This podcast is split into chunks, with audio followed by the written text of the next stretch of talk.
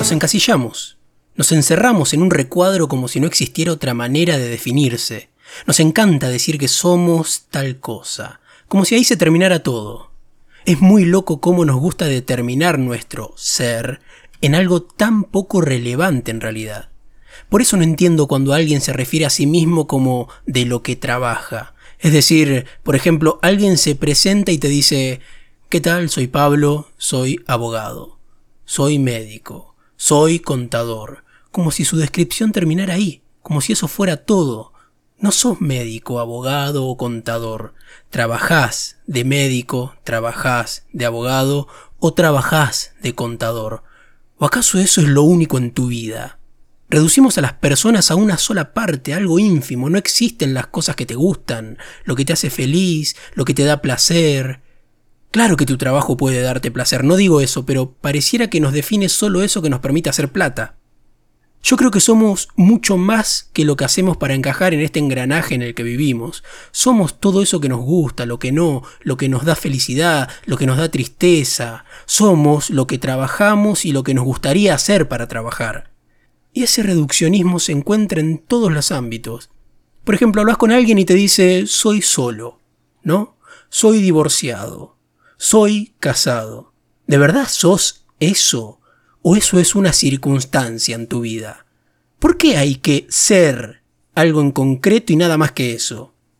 Volviendo a esto de que nos define eso que nos permite hacer plata, pasa a la inversa, como cuando alguien comenta que se dedica a alguna rama del arte, ya sea el teatro, la música, la pintura o la literatura, inmediatamente la pregunta que viene después es ¿y en qué trabajas?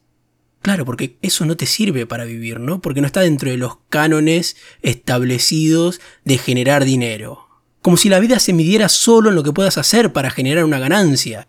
Y de la otra ganancia, cuando nos ocupamos? La de vida, la que adquirís como persona. ¿Por qué necesitamos meternos en una cajita, ponerle un moñito, cerrarla y dejarla ahí sin tocarla jamás? Sí, ya sé, ya lo dijo Calamaro en su momento, no se puede vivir del amor. Pero no voy a eso. Claro que todos, todos necesitamos subsistir. Me refiero a la idea de estereotipar todo, de etiquetar todo, que las personas deban ser algo y nada más que eso. Y así vamos como generándonos estos munditos particulares donde vivimos encerrados, escuchando una sola cosa, haciendo una sola cosa, pensando una sola cosa, y cualquier cosa externa que aparezca cuestionándolo ya nos destartara la existencia, nos tira abajo la estantería. ¿Por qué?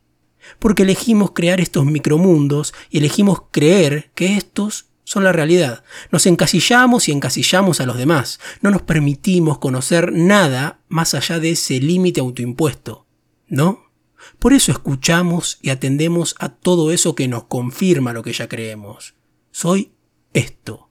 Y todo lo que no me lo verifique es malo, es descartable, es inatendible.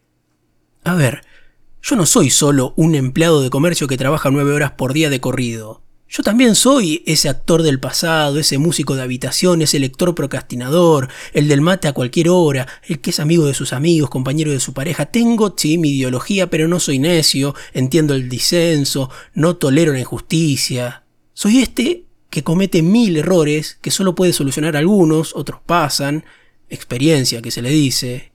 Soy este tipo que todos los días se sienta frente a un micrófono para hablarle a alguien que escucha del otro lado, quizás pensando que en realidad me estoy hablando a mí mismo.